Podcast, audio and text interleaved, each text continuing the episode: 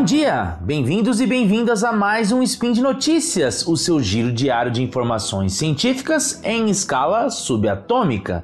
Meu nome é Marcos Sorrilha e hoje, dia 18 Fabian no calendário Decatrian, também conhecido como 8 de junho, vamos falar sobre o ativismo LGBT nos Estados Unidos entre as décadas de 1950 e 1970 na luta contra a classificação da homossexualidade enquanto uma doença por parte da Associação Americana de Psiquiatria.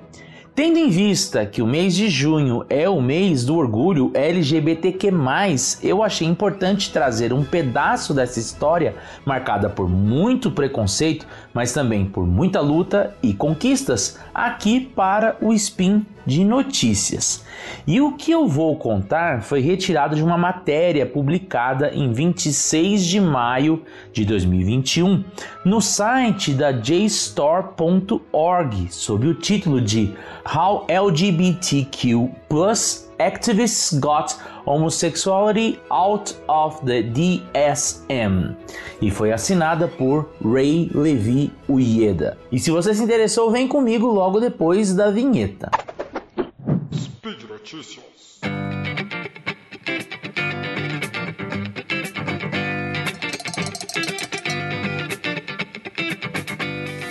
A história que eu vou contar para vocês começa no ano de 1952, pois este foi o ano em que a APA, a Associação Americana de Psiquiatria, estabeleceu o seu primeiro manual de diagnóstico e estatísticas de transtornos mentais esse manual lá nos Estados Unidos era chamado de DSM.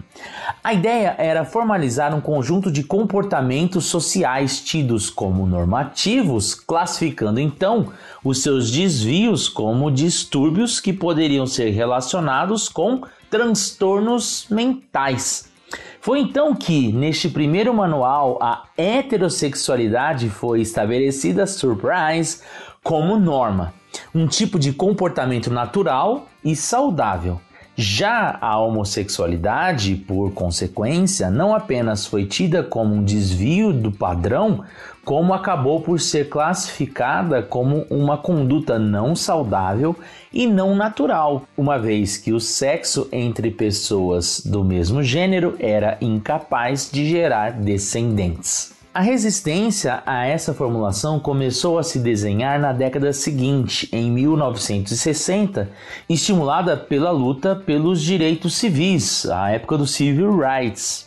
O movimento foi apelidado de Homophile Movement, que comportava organizações de direitos gays e lésbicas de grandes cidades como Nova York, são Francisco e Filadélfia, e que começaram então, a partir daí, a pressionar políticos em prol do lançamento de campanhas públicas pela visibilidade dos grupos LGBTQ+, e também exigindo que a homossexualidade fosse retirada do manual de classificação da APA. No entanto, diante das poucas vitórias obtidas, o movimento resolveu mudar a sua estratégia, passando a organizar manifestações nos locais onde aconteciam reuniões e conferências da APA, obstruindo as falas de palestrantes ou então com manifestações nas portas dos locais onde os eventos ocorriam.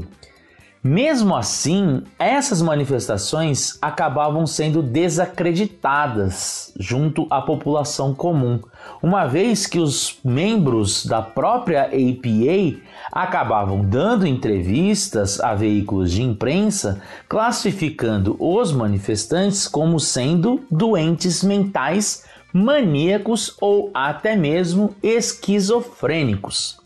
Foi então que, em 1972, o movimento mudou novamente a sua estratégia de atuação. Naquele momento, houve o entendimento de que, para persuadir a APA, eles precisariam contar com a ajuda de um de seus próprios membros. Foi neste ano, então, que aconteceu a primeira conferência em que realmente se apresentou um painel de discussão sobre homossexualidade e que foi organizado e liderado por pessoas do movimento LGBTQ. Naquela oportunidade, John Fryer, um psiquiatra gay, testemunhou a favor do movimento.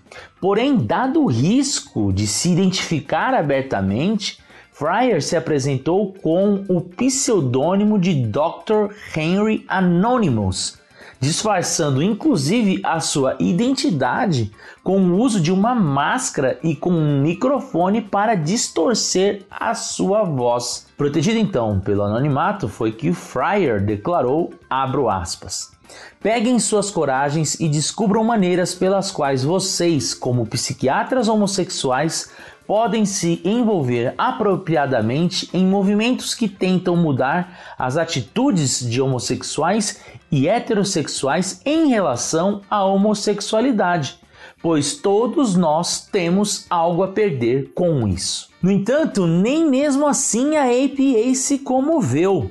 E por isso, a estratégia de boicote, manifestações nas portas de evento, interrupções de falas e mesas de depoimento seguiram acompanhando o movimento durante as realizações de eventos da associação.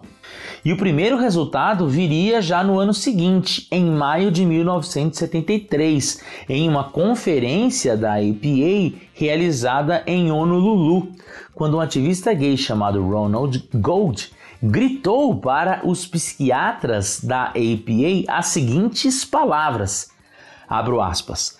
Parem, vocês estão me deixando doente. Fecho aspas.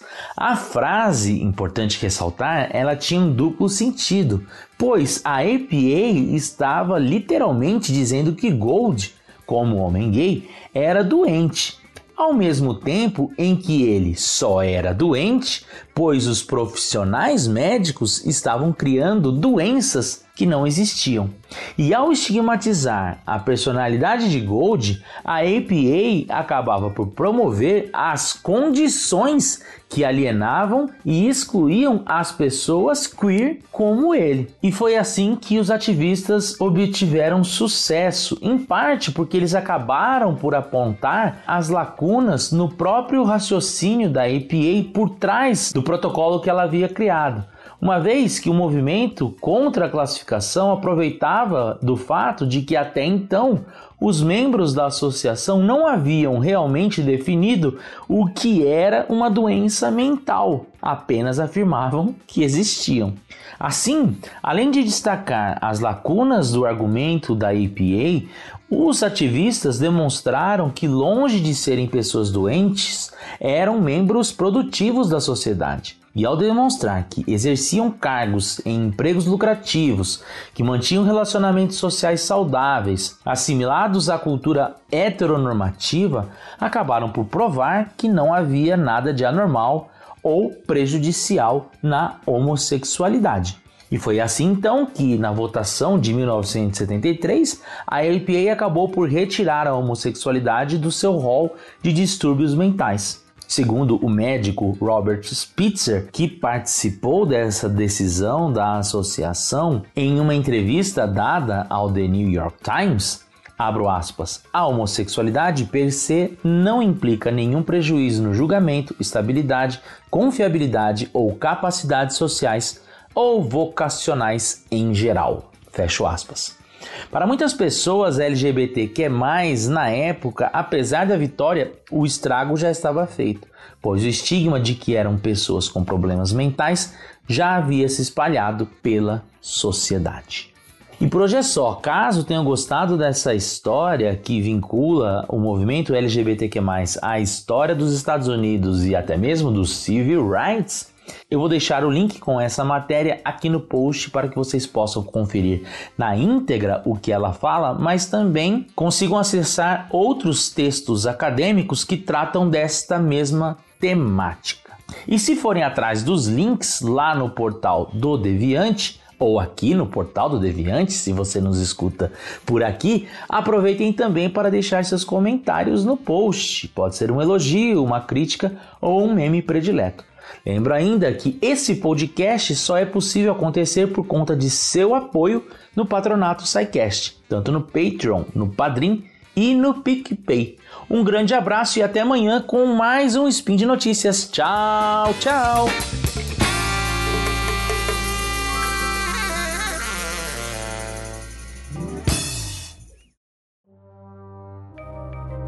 Este programa foi produzido por Mentes Deviantes.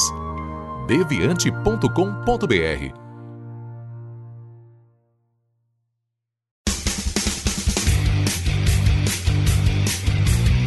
Cortes, edição de podcast.